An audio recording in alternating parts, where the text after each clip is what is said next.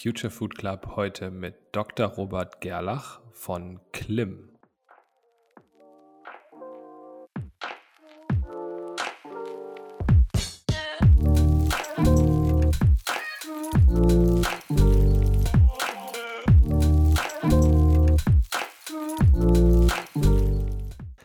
Nick und ich durften bei der Sensibility-Konferenz der WHU, das ist eine Nachhaltigkeitskonferenz, die dort jedes Jahr von den Studierenden organisiert wird, ähm, einen spannenden Live-Podcast aufnehmen. Und dafür hatten wir den lieben Robert Gerlach zu Gast von Klim. Klim ist eine App, die äh, Landwirte und Landwirtinnen ähm, Anreize gibt, auf regenerative Landwirtschaft umzusteigen. Und wie das genau funktioniert, das haben wir ähm, auf der Bühne erfahren. Ähm, ist ein Mitschnitt. Äh, ich glaube aber, es ist insgesamt sehr, sehr spannend und unterhaltsam geworden. Also hört rein, los geht's. Hello, guys. Um, good morning, also from our end. Um, glad to be here today. So this is going to be a live podcast. Um, so back in the days, we called that a fireside chat at conferences. So, but as we love uh, circular economy so much, we just thought of recycling the content afterwards. So this will be found on our podcast platform. So the podcast is called Future Food Club. It's a real podcast. So we have a bunch of episodes online already. Uh, you can find us on Spotify and Apple and any other um, professional podcast platform that you that you prefer. Um, yeah, super glad to be here. Um, as I said, my name my name is Lucas, um, and I'm here with my co-host um, Nick. Uh, we got to know couple of years ago, um, being around in the food tech industry, and uh, at some point we just thought of just simply recording the the talks that we that we undertake uh, here and there because um, it appeared to be quite interesting for other people.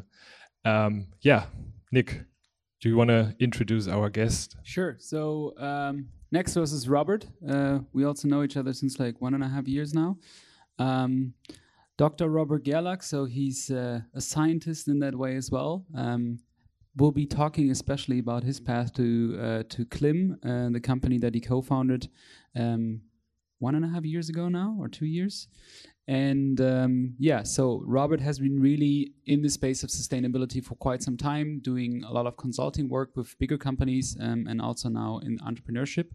And if there's anyone that's sort of in the sustainable agriculture space connected, is probably Robert. Um, plus, uh, yeah, he's obviously um, a beacon of uh, the startup scene in Berlin when it comes to those new, really like deep tech um, products, not just sort of products that are uh, easy to do sort of for for business students like like myself um, and in that sense we're very happy to have you um, so for for the for the starters um, maybe talk a little bit about who are you and what does Klim really do yeah thanks for having me um, so i'm rob i'm as uh, nick said one of the founders of Klim my background, I always build products. I originally started out with physical products. I have background in engineering science, but quickly changed over to digital products.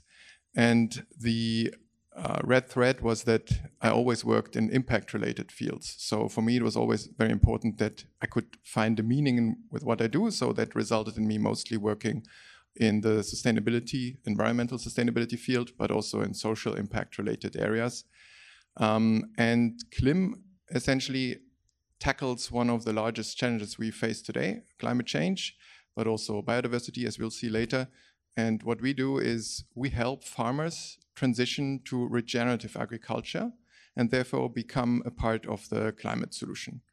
Regenerative agriculture, I can tell you a little bit more about it later on. Essentially, it's a way of doing agriculture where instead of releasing CO2 into the atmosphere, you actually capture CO2 from the atmosphere and store it in the soil.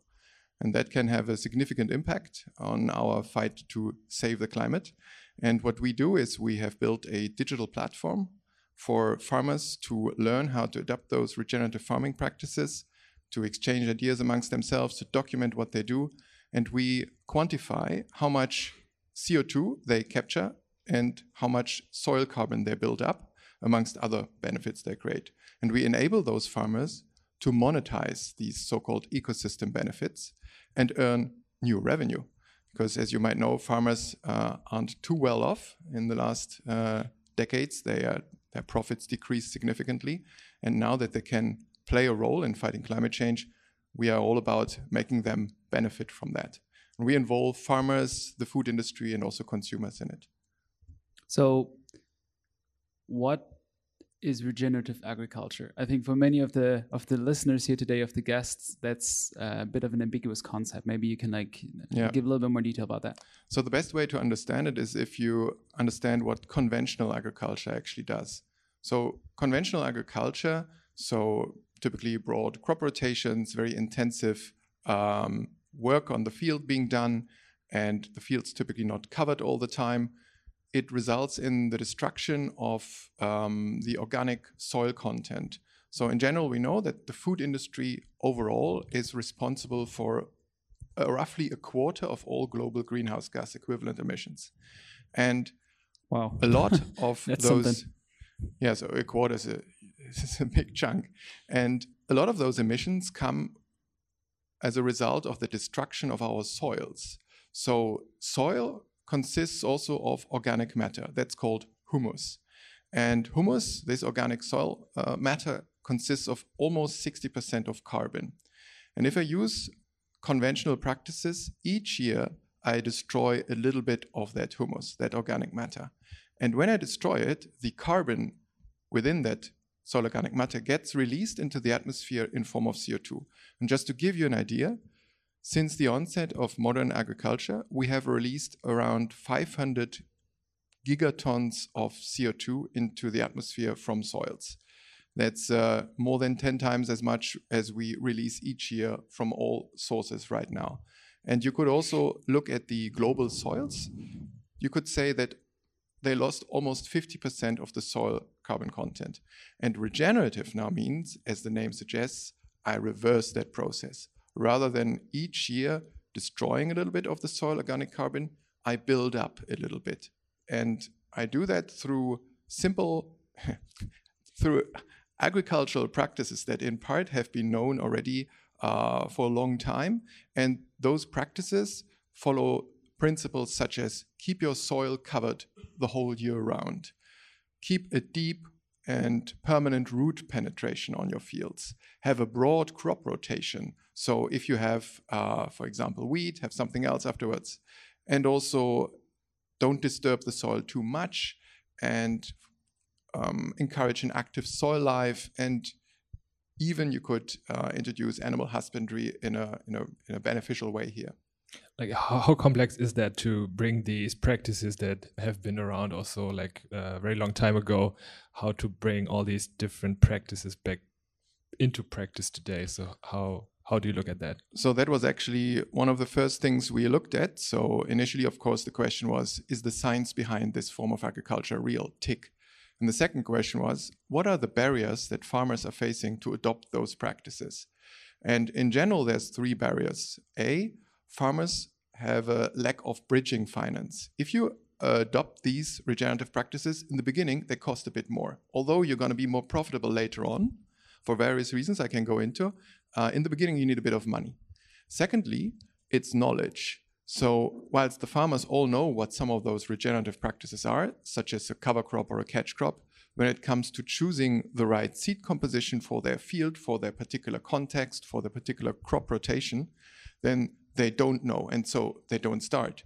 And the third reason is one that um, is also extremely interesting. In general, farmers are in some form of crisis of meaning. They see that their profitability declined over the last decades. They face increasingly tough regulatory demands. And also, they see that they're often portrayed as climate sinners in public. So they want some feel that consumers would appreciate them and support them in that transition. And we have concluded that if you really want to scale up the uptake of those practices rapidly, you need to approach that topic in a holistic way. You need to address all those challenges at once.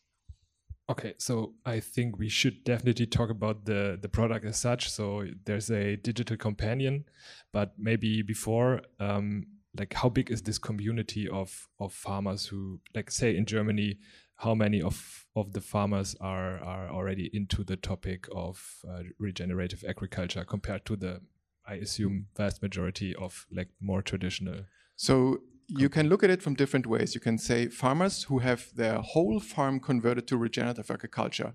You could count them on two hands, so it's very few. But farmers that have already started with one form or another, or have implemented or played with perhaps one of the less complicated regenerative practices, those are more already. So, um, for example, um, a catch crop is something that most farmers in Germany have tried with.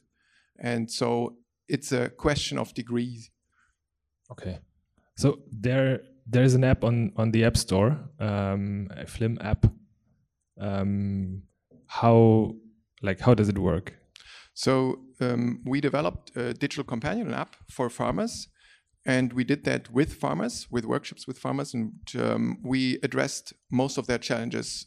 Um, on the one hand, the app is a community where farmers get access to knowledge about how those individual regenerative methods work, what their advantages are, what their risks are, what the CO2 capture potential is.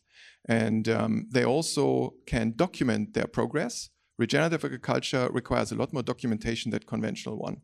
You need to document on the level of the plant and on the level of the soil. Also, farmers can exchange ideas with other farmers. That's something they often prefer over asking an agronomist, besides it's for free.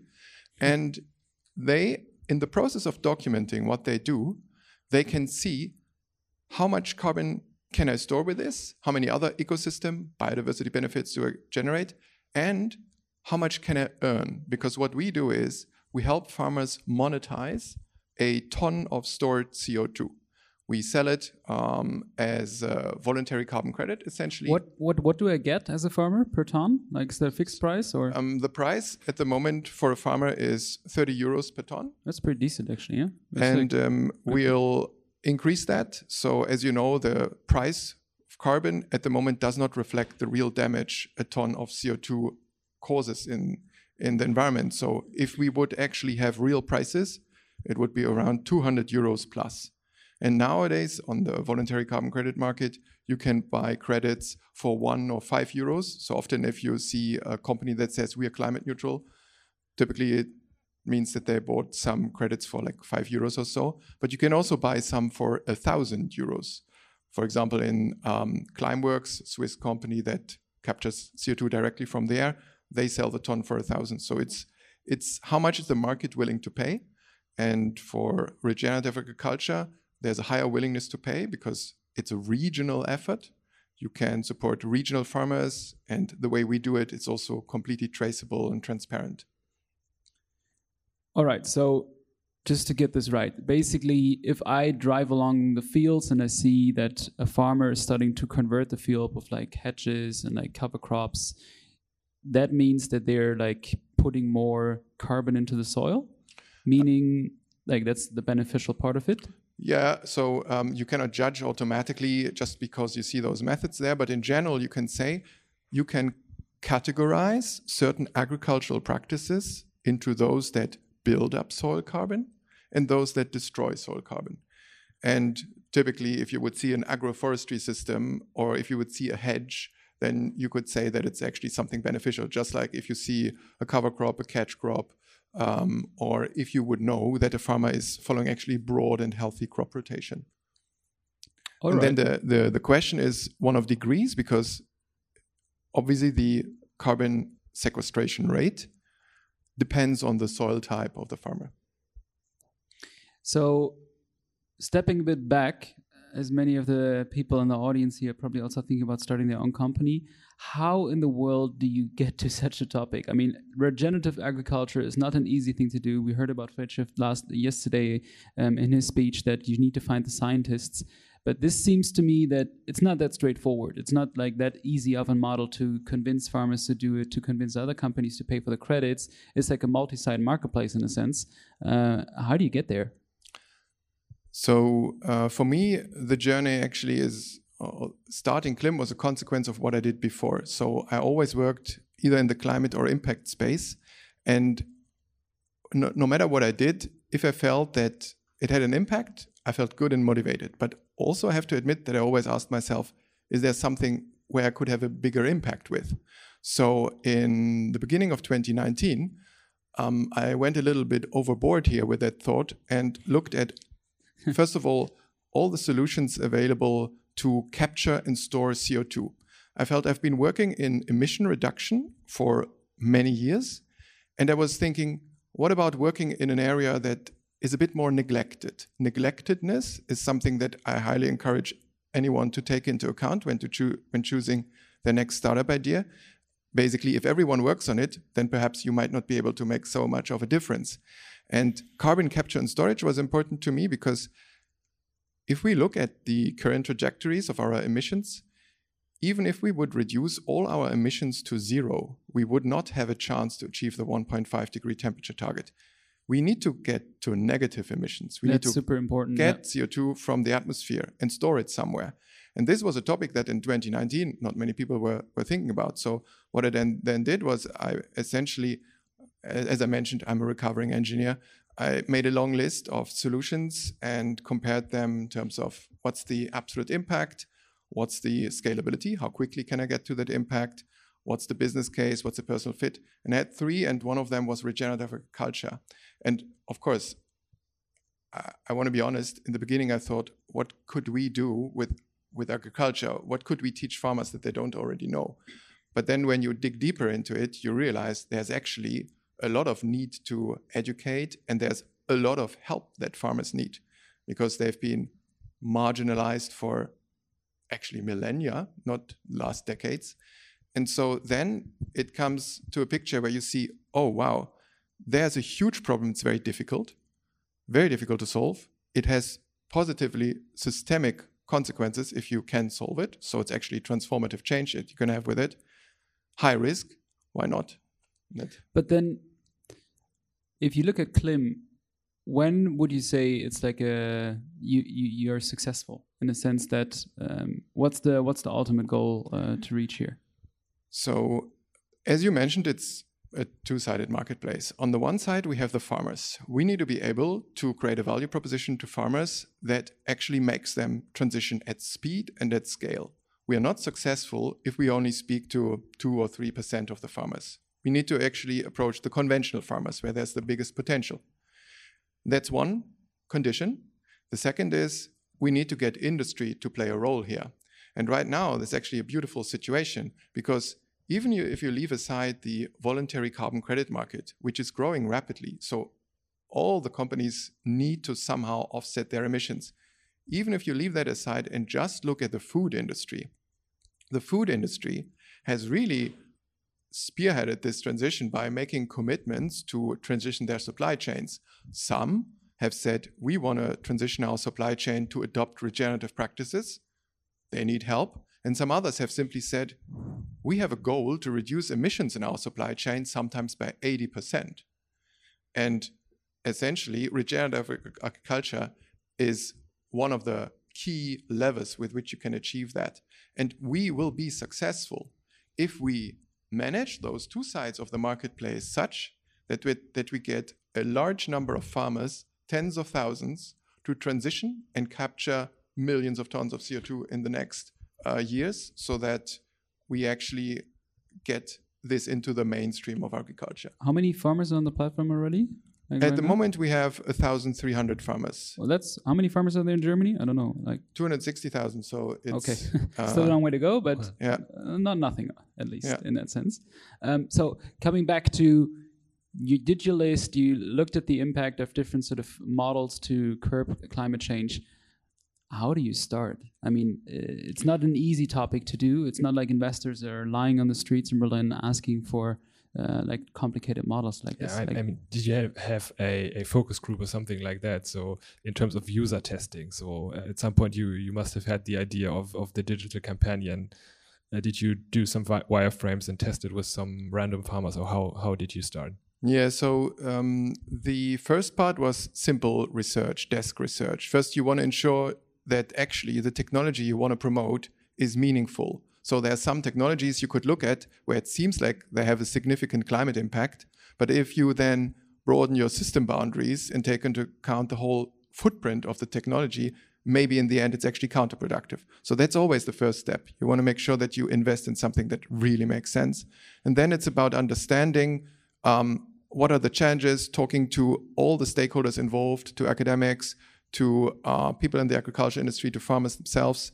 And yes, so the product, since I come from a product background, was actually the most fun part.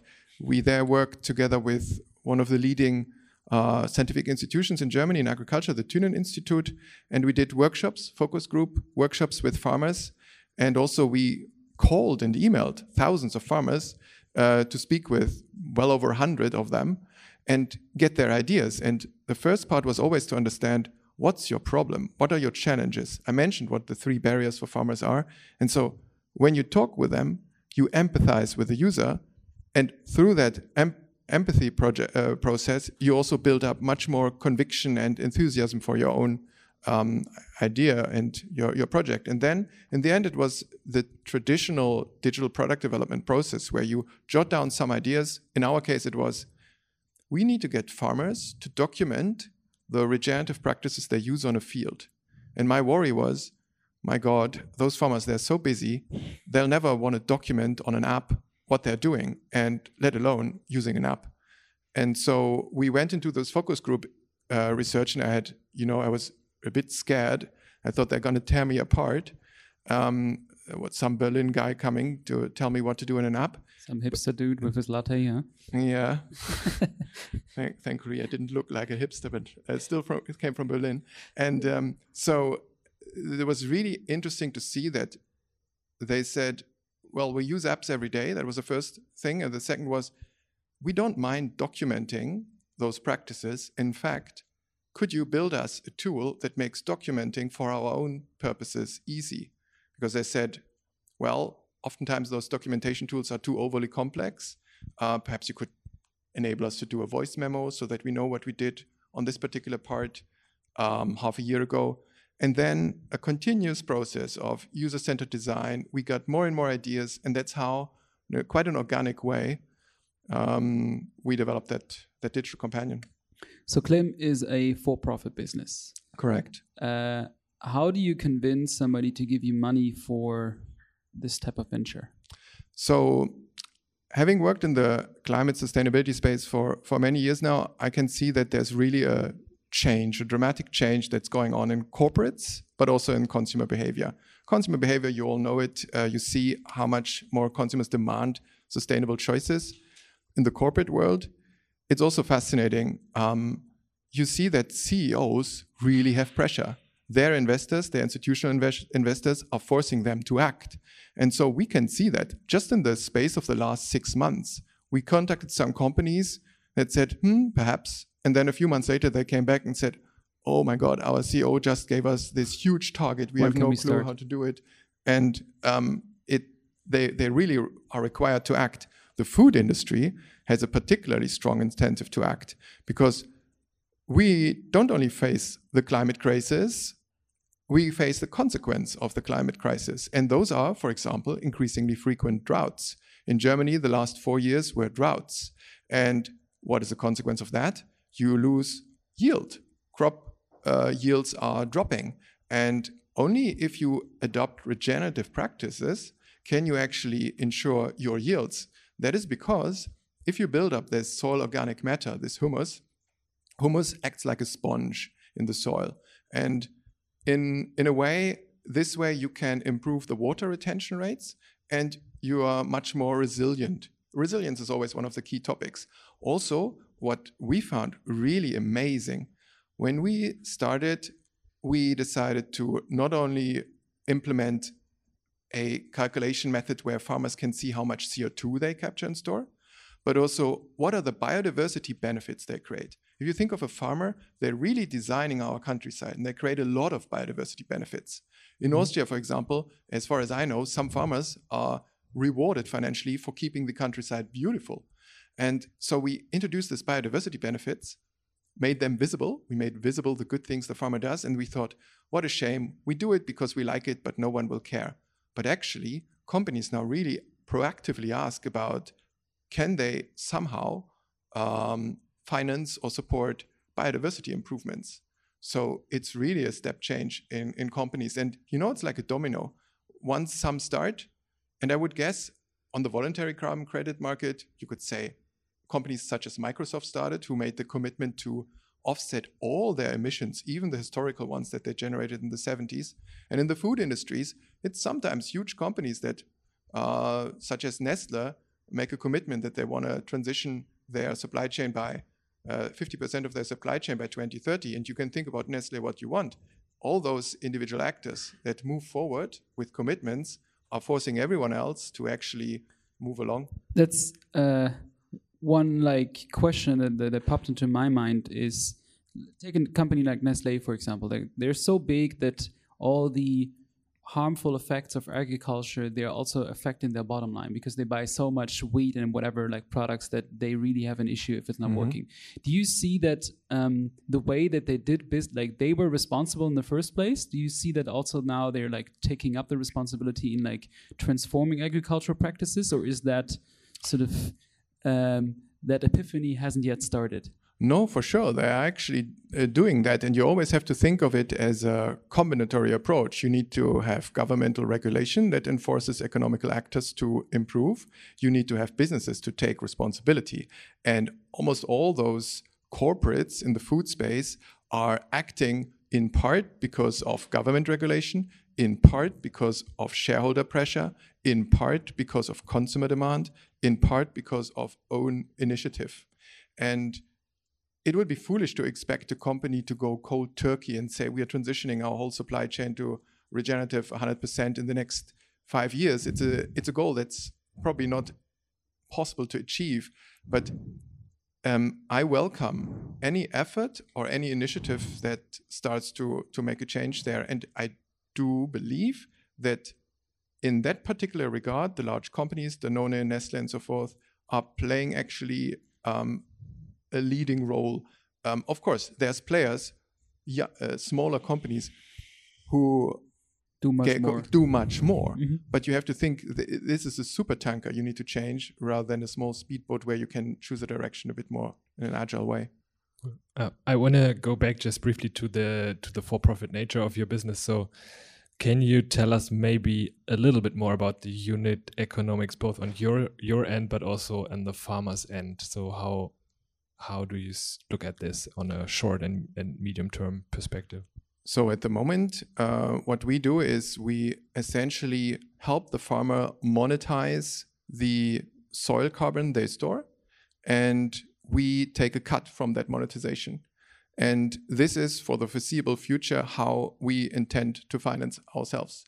There's obviously other ideas of for monetization uh, in place, um, but this is our main main source of revenue right now. Can you tell about the other sources a little bit? So uh, the, these are ideas. For example, um, we could help farmers access real specialized agronomists specialized on certain regenerative agricultural practices via our platform and the like. So um, these are potential other sources. So one practical question here. Um, we know that like Germans, they uh, use roughly 12 tons of, of CO2 per year. How much can a farmer really store in the soil? Like, what's the what's a good sort of target per hectare? Let's say. So per hectare depends on how much you do, but between one and three tons of CO2 per hectare per year.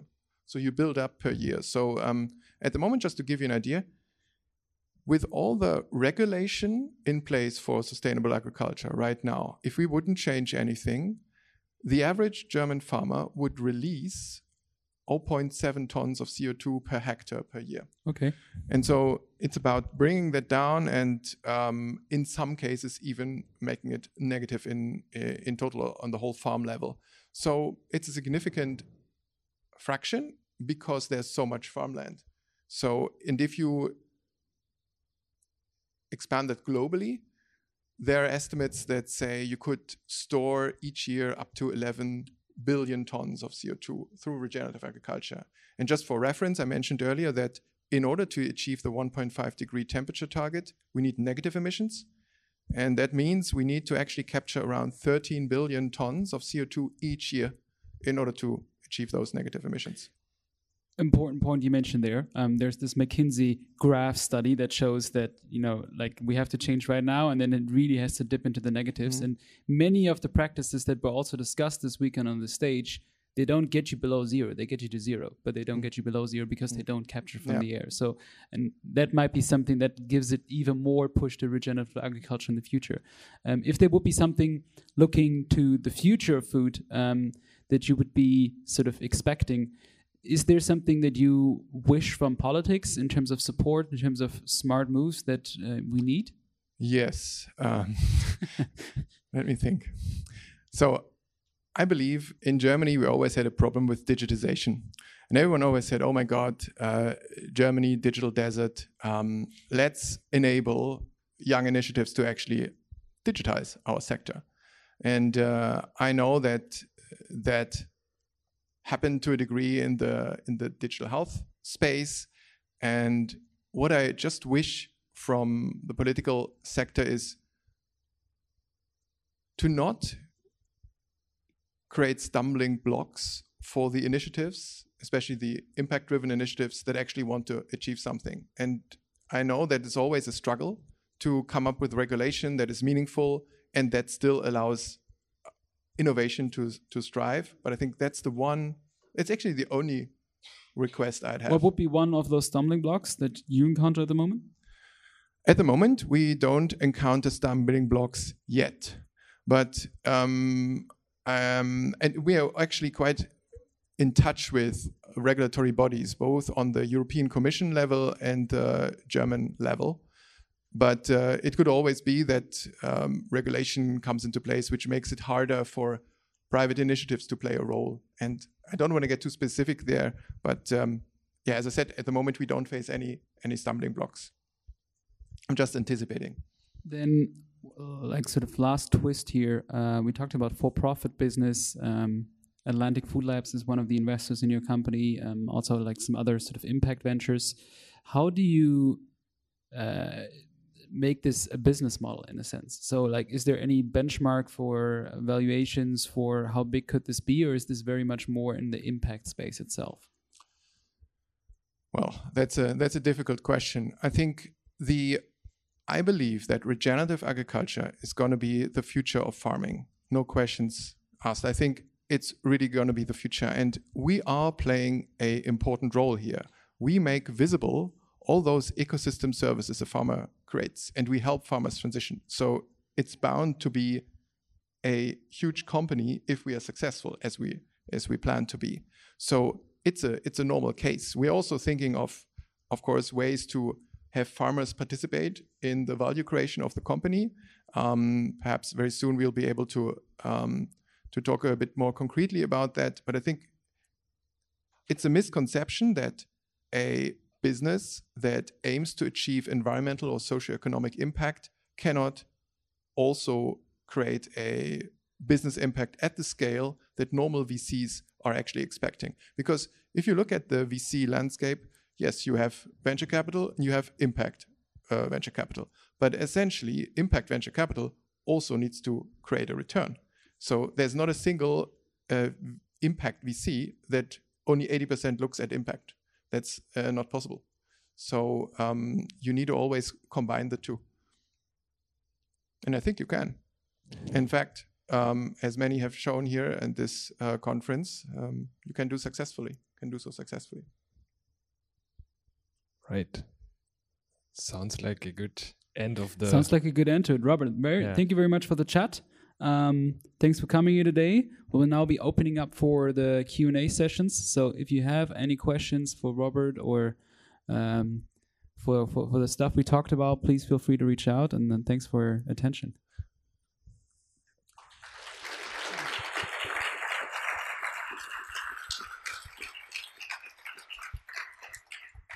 So we, we have to figure out how to do that, how to handle that technically. But you have now the chance to be on the podcast if you ask a question. Once in a lifetime, thousands of listeners.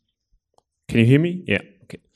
So um, you talked about uh, scientific evidence about regenerative agriculture. So is there any kind of scientific evidence that proved, uh, let's say, yield increase or a storage of carbon um, into the into the soil that that you can really base your business model on?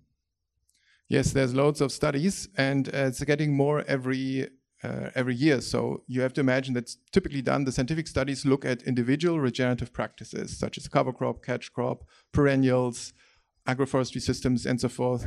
And then, depending on the method, you can see, um, of course, in in all those cases, you can show that there's soil carbon buildup. And it's typically given in amount of soil carbon per hectare per year. That's the unit that you typically get. And uh, yield increase. So there is uh, scientific evidence that shows that in some parts you can uh, increase your yield, in some others you can maintain it.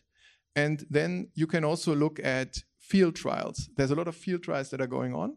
Um, actually, quite close to Berlin. There's yeah. one by Benedikt Bösel, it's good, uh, Gut und Bösel, who's doing a lot of field trials. And there's um, lots of so-called like, like, role model farmers that have actually implemented regenerative practices and in parts uh, reported, not backed by scientific uh, rigorous research, up to 20% of yield increases. So um, it's it is definitely an area where we will see a lot more scientific studies being uh, conducted, but uh, there's already a lot of data that makes sure that this is really it's a thing. Uh, it's not just a fad. One addition to that, uh, you mentioned Benedikt. Um, he is in our podcast as well in the previous episode that we're still going to upload, and. Um, Benedikt has his farm, 3,000 hectares east of Berlin in the uh, very dry area and you can literally see if you enter the farm that something's different there because they have a different microclimate. They have like trees, they have much more biodiversity going on. So it is real. Um, and according to Benedikt, and I mean, they're running a farm, it's also profitable. It's like better in terms of an economic sense. And that's, I think, the, the plus that you have to get farmers over that threshold sort of to make sure that you know they make that move and they really make the make the transition. Because ultimately what benedikt also says everybody's suffering in that area because of the droughts that robert mentioned. And uh, it's quite based like either the farmers go bust and they like really cannot do their jobs anymore or we get them to the space where they can really feed us. And um, in that sense there's like real examples in, in, in germany already most of the agricultural practices that are done with the studies are actually done in um, Latin America uh, because that's historically where it came from, um, and that's where it's like also traditionally uh, done in like gardens and stuff over there. Mm. Thank you so much for sharing with us. Um, my question is related to what's actually nowadays going on between Russia and Ukraine. so nowadays we face a threat in food security because of the increase of fertilizers. So, do you think this, that these practices and this innovation that you found uh, will ensure, let's call it like that, food security for humanity in the future, so that we are not so dependent on the utilization of fertilizers for the food production? Yeah, that's precisely one of the goals and one of the beautiful things about regenerative agriculture that over time, not cold turkey, over time, you need to use less fertilizer, pesticides, herbicides. And even before the Ukraine war, you already saw fertilizer prices skyrocketing, sometimes quadrupling. And that's actually one of the drivers that makes farmers uh, transition to regenerative agriculture. And now it's, of course, even uh, even worse with the war going on. Um, the other thing that's important is regenerative agriculture typically does not need to mean a de-intensification of agriculture. So um, why one of the reasons why, for example, bio is currently a little bit uh, in the spotlight is because um, if you approach it from, from bio, then you typically have a drop in yields. And right now, due to the supply crisis in Ukraine, this is something that people are arguing about. With regenerative, the aim is to actually don't have that drop in yield. And food security is one of the main benefits of regenerative. And um, that's why basically it's seen as, as the future there. Thank you. One addition to that, it's uh, what's interesting about regenerative or parts of regenerative agriculture that you have much different crops on a particular field um, that that's grown. So um, normally, if you go to the countryside, there's either wheat and then there's wheat two times a year, and that's it. Um, but with regenerative agriculture, you have different like follow-ons of crops um, and also different sort of. Coming back to the example of Benedikt, what he's growing on that farm in terms of variety of crops that you have you would have to travel 100 kilometers in into each direction. So that's what makes it also more resilient because you have strawberries, you have like peas, you have wheat, you have all kinds of barley stuff. Um, but that's not the typical way that farming is done right now, which also makes it more resilient, um, which is a bit more complicated, but ultimately it brings more yield, as, as Robert mentioned. But on the flip side, it also, uh, I think it's also more fun to do for the farmer because they get like different products out of it. Thank you. There's one more over there. Yeah. Yeah. Um, thanks for your speech. Uh, just a question, if I get it right, your target group are mainly German farmers. Is it right? At the moment, yes, but our whole platform is designed to be multilingual, so we plan to internationalize uh, soon. Okay, because I, I found out like soil is a very complex topic. So we are running some farms and agriculture pro- projects in uh, the south of Namibia.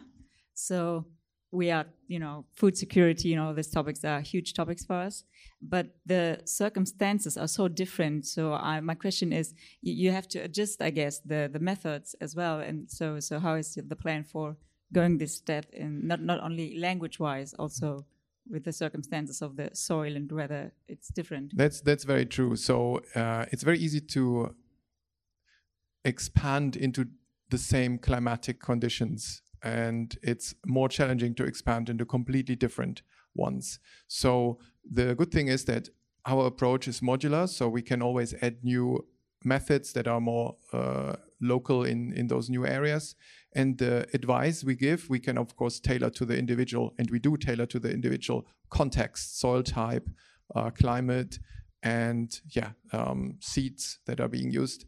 So um, yeah, it's, it's, it's true. Uh, internationalization is easiest into countries that have similar crops, similar climatic conditions, and in the others it requires a bit more work, but that won't uh, prevent us from from from going there.